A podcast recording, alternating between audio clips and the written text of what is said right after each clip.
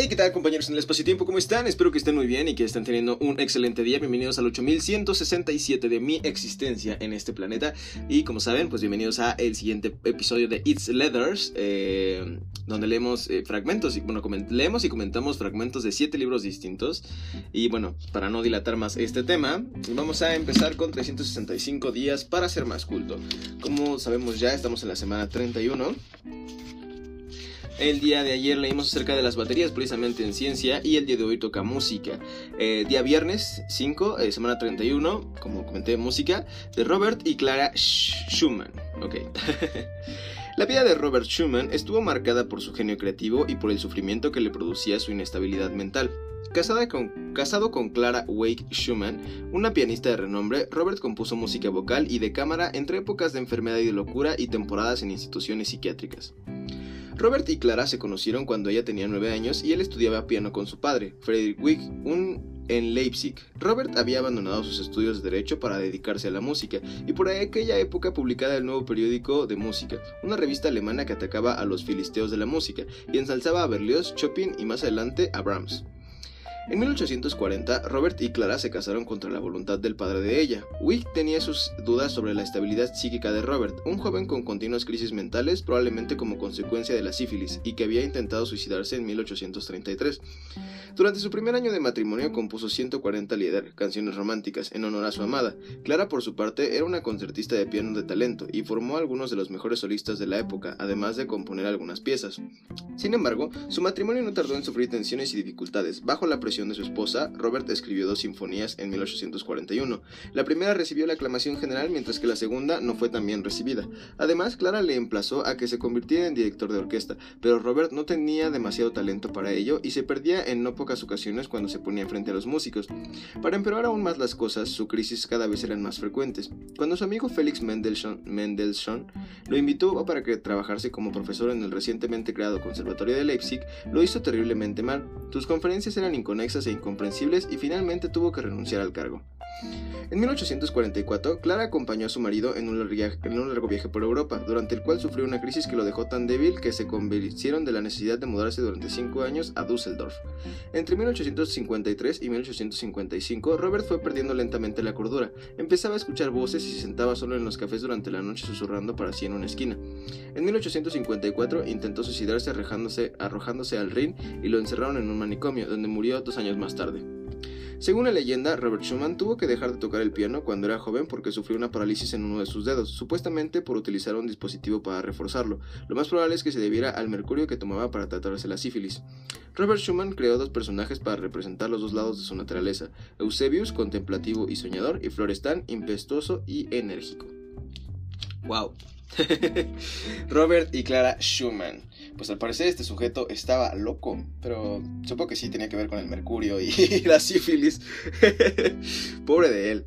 Eh, no, conozco ninguna de sus piezas, la verdad. Mm, y si alguien puede recomendarme una en Instagram, ya saben que en la sección de reading pongo las canciones que son más, este, bueno, que más me llaman la atención en la semana. Déjenme marcar el libro, como, como debe de ser aquí en este podcast.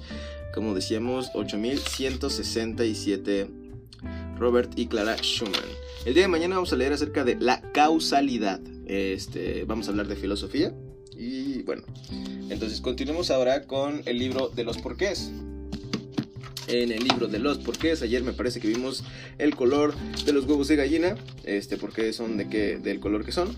Y ahora, a ver, eclipses. Ah, ah, ah, escaleras, espejos. No, esperen, esperen, esperen. Estoy muy lejos todavía. eh, ah, sí, ayer vimos por qué los huevos de gallina son de diferentes colores. Y hoy vamos a ver eh, por qué cantan los gallos al amanecer. Según yo, esto es un mito, pero pues lo vamos a comprobar ahorita. Los gallos cantan porque suele haber más de un gallo en el corral y siempre hay uno que ha de demostrar que es más gallito.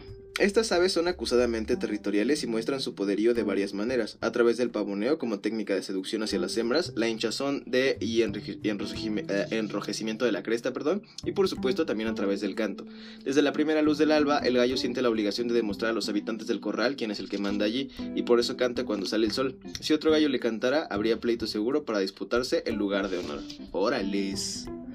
8167, los gallos cantan para demostrar que son los más fregones.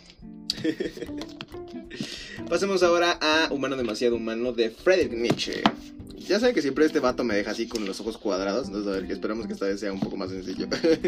Lo voy a leer más despacio, porque creo que eso también es, es algo que me ha fallado en las ocasiones pasadas. Entonces vamos a leerlo más despacio. Las tres fases de la moralidad hasta nuestros días. Bueno, tus días, hijo. Pausa. La primera señal de que el animal ha evolucionado hasta hacerse hombre se presenta cuando sus actos no se relacionan al bienestar momentáneo, sino a las cosas duraderas, cuando el hombre busca la utilidad, la apropiación de un fin. Tal es la primera aparición del libre gobierno de la razón. Se alcanza un grado superior cuando se actúa conforme al principio del honor. Gracias a él se disciplina, se somete a sentimientos comunes, y esto hace sobrepasar la fase en que la utilidad entendida personalmente era solo guía. Honra y quiere ser honrado. Concibe lo útil como dependiente de su opinión sobre otro, sobre la opinión de otro sobre él. Trabaja en el grado más elevado de la moralidad y conforme a su propia medida de las cosas y de los hombres, decide por sí mismo, y los demás lo que es honorable y útil. Se hace legislador de las opiniones conforme al concepto más desarrollado de lo útil y de lo honorable.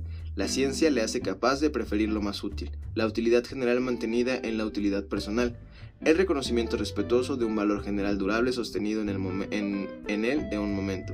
Vive y trabaja con una personalidad colectiva definitivamente era hasta sus días, 8167.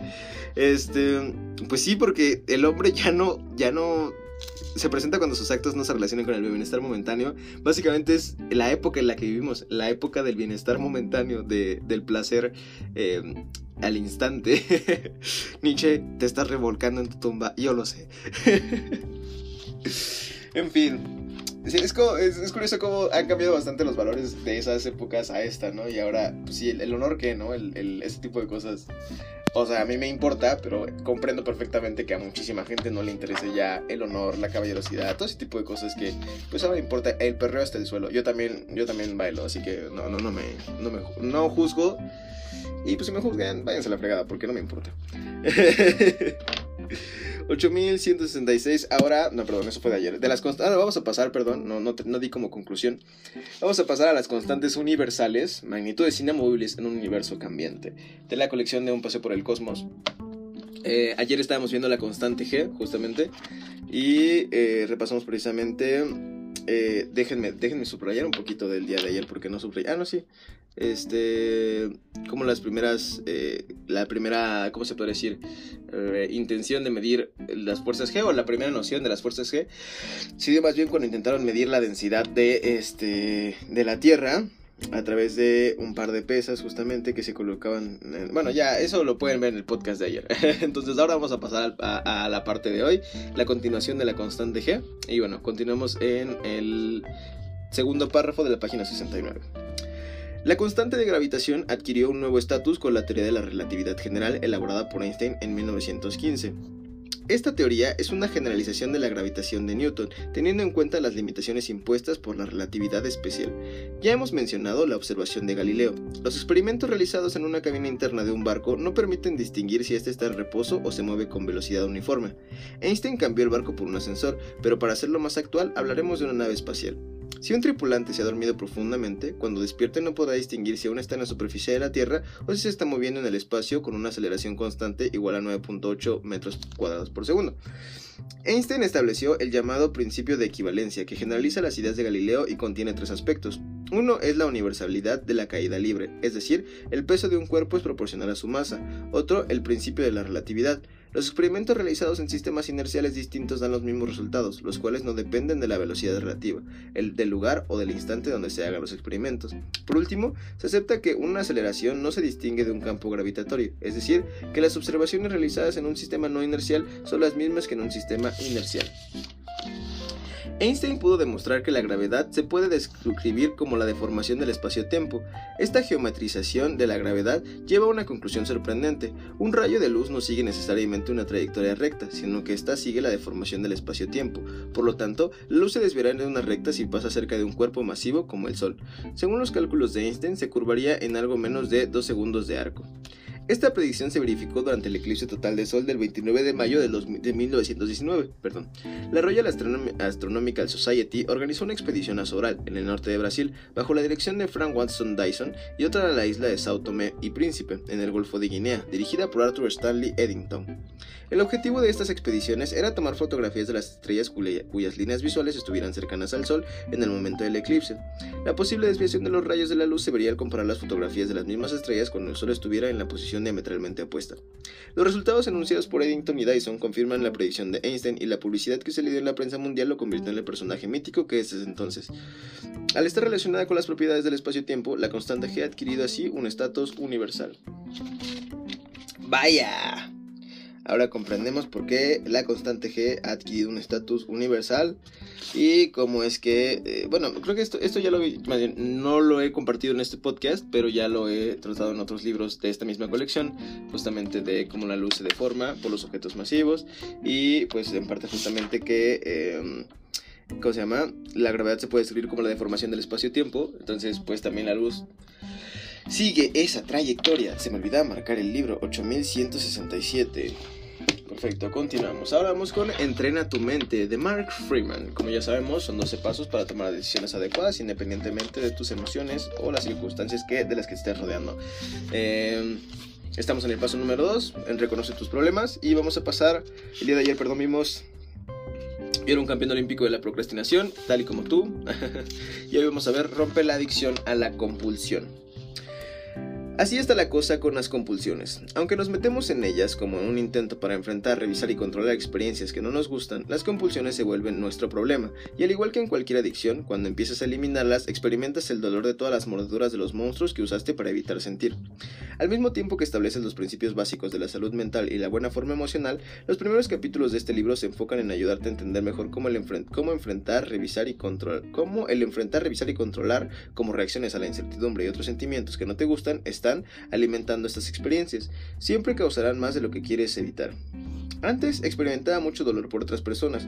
Mucho de ese padecimiento se relacionaba con no querer ser desagradable para los demás. Es muy difícil tener certeza sobre esto porque no sé lo que piensan las personas y no puedo controlar su pensamiento. Por eso hacía muchas cosas que creía que me ayudarían a prevenir el desastre, el, ser desagradable. Por ejemplo, evitaba expresar opiniones, gustos o disgustos. Rápido menospreciaba cualquier cosa que me importara. Me gustaba lo que a ti te gusta, me desagrada lo que a ti te desagrada. Nos gustan las mismas cosas, odiamos lo mismo, seamos amigos. Mi reacción al dolor era hacer cosas que solo empeoraban el problema. Es una, una, reacción muy común. En vez de reconocer las compulsiones como mentir para caer bien, pasé años concentrado en los síntomas creados por las compulsiones, estrés, cansancio, miedo, ansiedad, depresión, conflicto y soledad. Estar tan atrapado en las compulsiones me impidió batallar con los problemas subyacentes relacionados con la gente. Estaba tan enganchado en intentar que los demás me quisieran que nunca le puse atención a mis temores sobre estar solo o ser desagradable, así que estos miedos se hicieron más profundos. Nada cambió que empecé a eliminar las compulsiones, entonces tuve que atender los problemas que se ocultaban debajo. Para ayudarte a aclarar las compulsiones de manera que empieces a ver lo que está debajo, el ejercicio de este capítulo explorará cómo actúas con lo que haces en tu vida. Enunciar con claridad estas dos cosas te dará tu punto de inicio y destino para el viaje a construir en una mejor salud mental. Perfecto. Vamos a dejarlo ahí y mañana podemos checar. Mañana que es sábado, es un buen día para hacer un ejercicio justamente de este entrenamiento mental ya que estemos todos en un eh, mood mucho más relax o en un mood mucho más crudo. Tal vez a decir, ay, no, sabes que mi compulsión de irme de fiesta los viernes debería de, controlarla porque es de otro problema y mañana lo podremos analizar. Pero por otra parte, eh, denme un segundo porque leí en blanco básicamente. Eh, rompe la adicción a la compulsión. Hmm. Pues sí, eh, está esta parte justamente como dice de, que cuando dejas una adicción, independientemente de cuál sea, pues si empiezas a sentir el dolor o el estrés, de tener que tratar con esos problemas en vez de tratar con la eh, con tu compulsión. Cuando tienes que resolver las cosas es mucho más estresante, pero siempre es mucho más efectivo para poder solucionar y entrenarte, entrenar tu mente de una manera adecuada. Pasemos ahora a Escuelas Creativas de Ken Robinson. Eh, hemos estado viendo justamente el sistema educativo. El día de ayer vimos de la escuela, bueno, el subtítulo de la escuela a la cárcel, como hay chicos que justamente eh, no necesariamente por no estudiar van a la cárcel, pero me parece que las dos terceras partes de la gente que está en Estados Unidos en la cárcel no terminó la secundaria o el bachillerato. Entonces, pues hay ahí una correlación. Déjenme un segundo, voy a tomar un trago de agua. Ah, perdón. y este, pues nada, como también por otra parte, no es que sea causa, pero también con la educación podemos evitar muchos de esos casos al darles justamente una orientación adecuada y bueno, eso ya lo debatimos en el tema de ayer. Ahora vamos a leer el subtítulo Desinterés, que al parecer es pequeñito. Entonces vamos a leerlo. El número de alumnos que no se gradúan en secundaria es sin duda desolador, pero no se siente en cuenta a los millones de estudiantes que permanecen en el sistema educativo, aburridos y descontentos. Según un estudio estadounidense, estos últimos representan un 63% del alumnado de enseñanza secundaria. Se trata de jóvenes que siguen estudiando a regañadientes, poco interesados en lo que hacen y que, en gran medida, se limitan a esperar que el tiempo transcurra para que puedan gradarse y seguir adelante con su vida levante la mano todo el que se siente identificado. Yo la estoy levantando. Así es, eh, pues la otra parte justamente de los chicos, muchos desertan, pero hay muchos otros que se quedan a regañadientes, a seguir estudiando y que al final, como les comenté en uno de los episodios pasados, no tienen ni la más remota idea de qué hacer con su vida.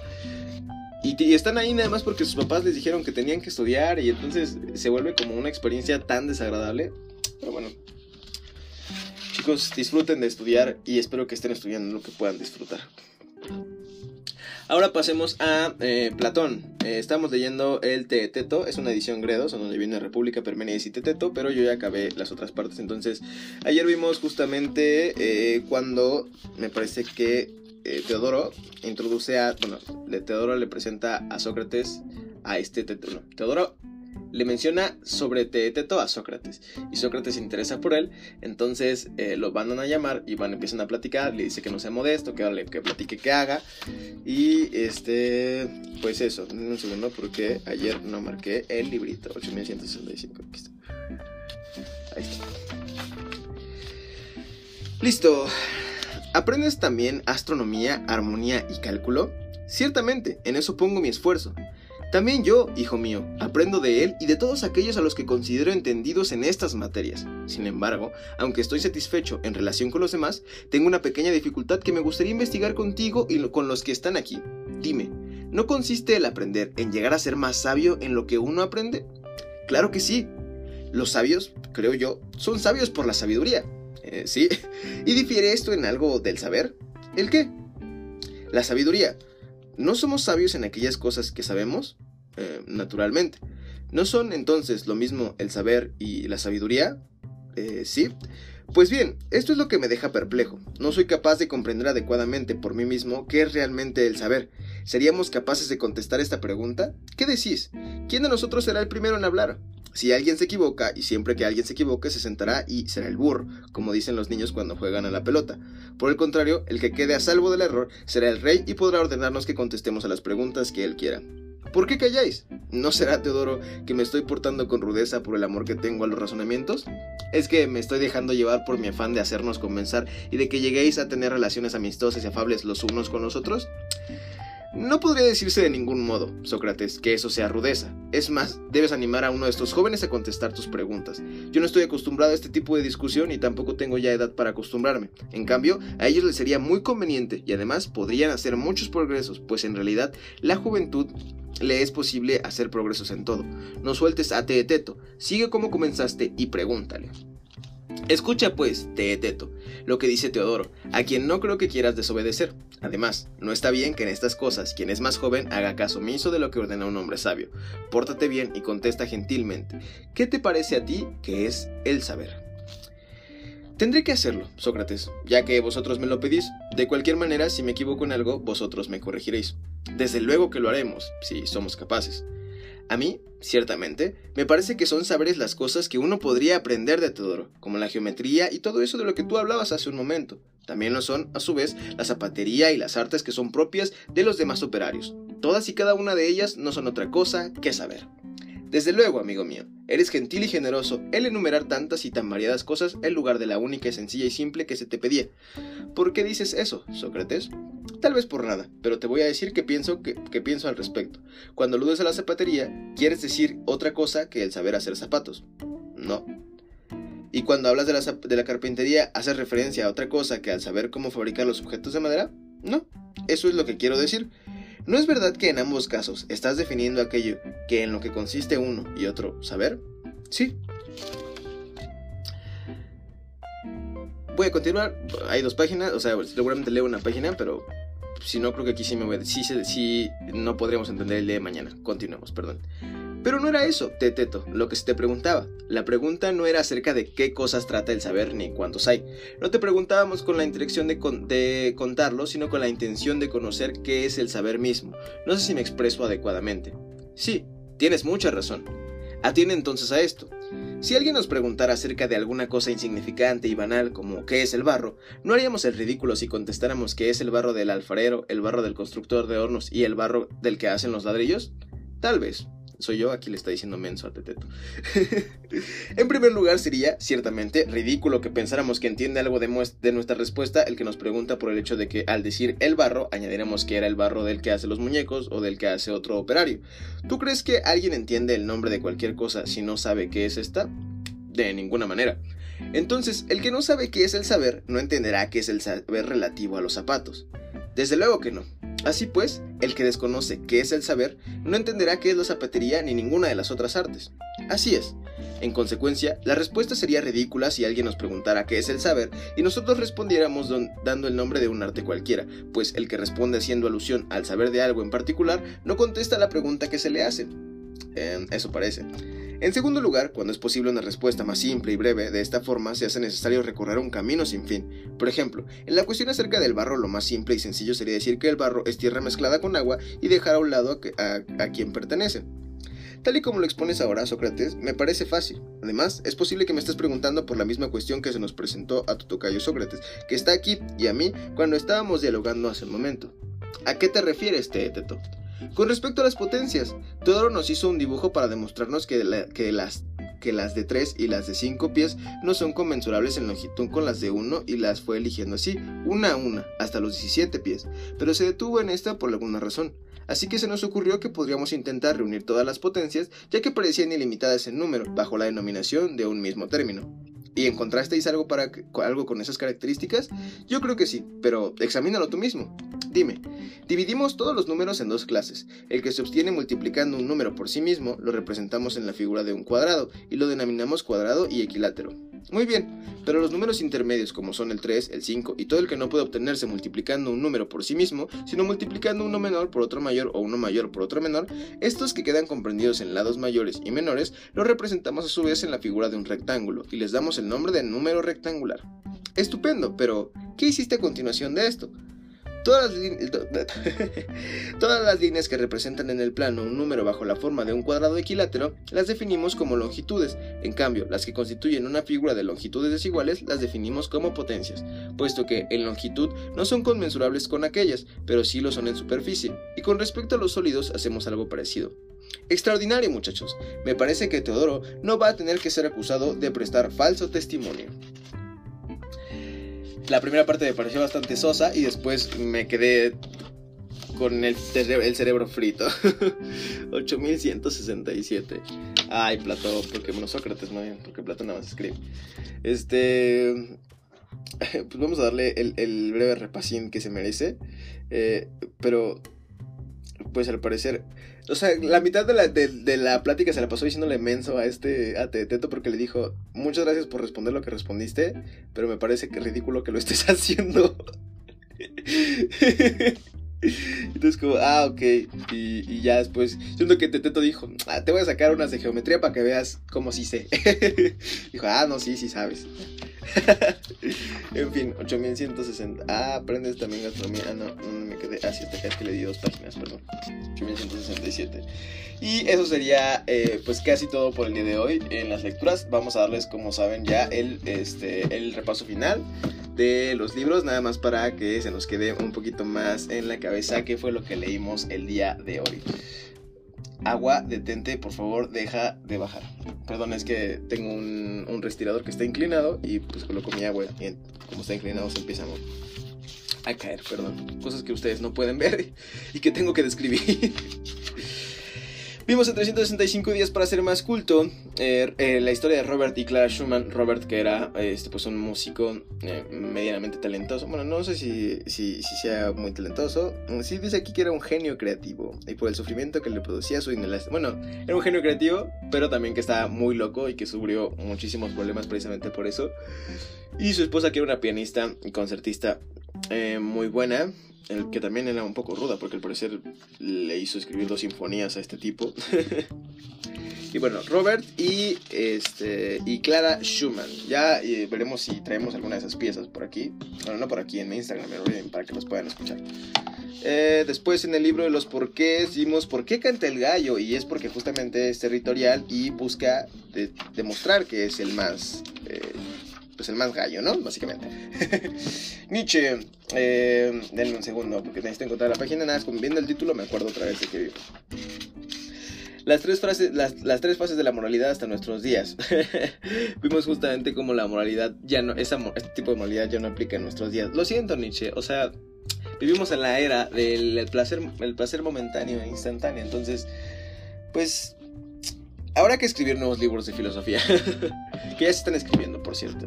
Eso me recuerda que tuve que leer hace poco acerca de esta Judith Butler.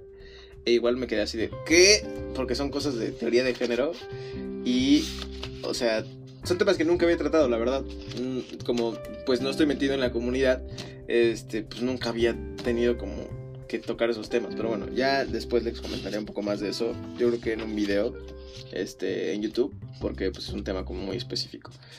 En este, ¿cómo se llama? En las constantes universales vimos eh, la segunda parte del subtítulo de la constante G y precisamente, eh, pues como eh, bueno, vemos la Universidad de la Caída Libre, cómo se determinó que la gravedad se puede describir como la deformación del espacio-tiempo y por lo mismo los rayos este, de luz pues también podrían cambiar su dirección o pues seguir esta deformación básicamente.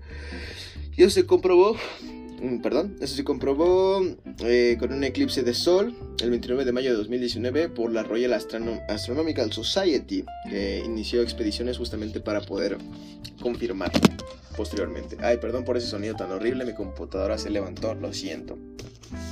En Entrena tu mente vimos el, el subtítulo rompe la adicción a la compulsión. Eh, nos comentaba precisamente Mark Freeman como pues vamos a sentir dolor por querer librarnos de la compulsión, pero es el único método efectivo para poder este, poner atención a nuestros problemas y dejar de pensar que las compulsiones que tenemos son los problemas cuando solamente son síntomas de nuestros problemas. Ahora vamos a pasar con eh, escuelas creativas y bueno, nos vimos el desinterés.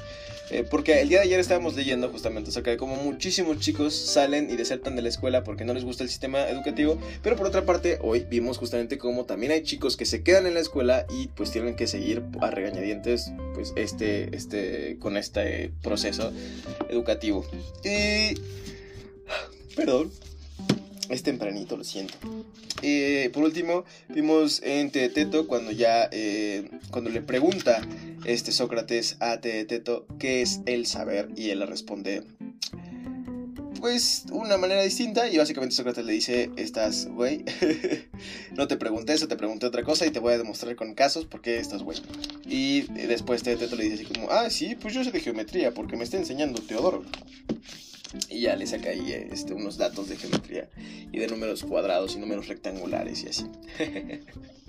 en fin, muchachos, muchísimas gracias por estar conmigo otro día más. Muchísimas gracias por leer junto conmigo. Mm, ya saben que a mí me encanta este rollo. Espero que puedan disfrutar de su día. Este es el día 8167 de mi existencia. Vamos a continuar con las demás otras con las demás cosas que tienen que hacer a lo largo del mismo. Pero mientras tanto yo les deseo muchísimo éxito en todo lo que estén a punto de realizar, ¿vale? Espero que tengan un excelente día y Seguimos en contacto por las redes sociales, ya saben que me pueden encontrar como It's Rich con doble T en todos lados, así como está justamente aquí en los podcasts. Eh, así lo pueden encontrar en YouTube, en Instagram, en Twitter, en donde quieran. En Twitter hago contenido más como político y de opinión. En Instagram con más contenido de, entretenimiento y ya saben como cosas que se vean bonitas. En YouTube eh, casi no subo videos, pero procuro hacer videos como de contenido que a mí me agrada, de temas específicos que quiero tratar. Y aquí en el podcast, pues... Mmm, pues nada, leo. y eso es lo que me agrada. Entonces, pues poco más. Espero que tengan un excelente día. Eh, me despido de ustedes. Ya saben que mi nombre es Rich y esto, it's Rich. Bye.